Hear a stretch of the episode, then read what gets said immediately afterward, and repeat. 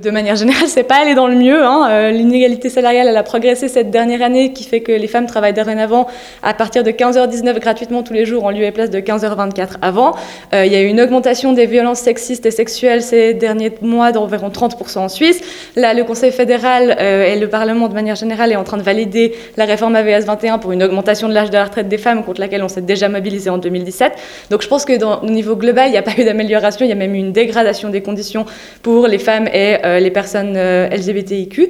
Mais par contre, là où il y a eu un progrès, c'est que maintenant on a un mouvement féministe qui est fort, qui est solidaire, qui est organisé et qui du coup est prêt, euh, est prêt à en découdre.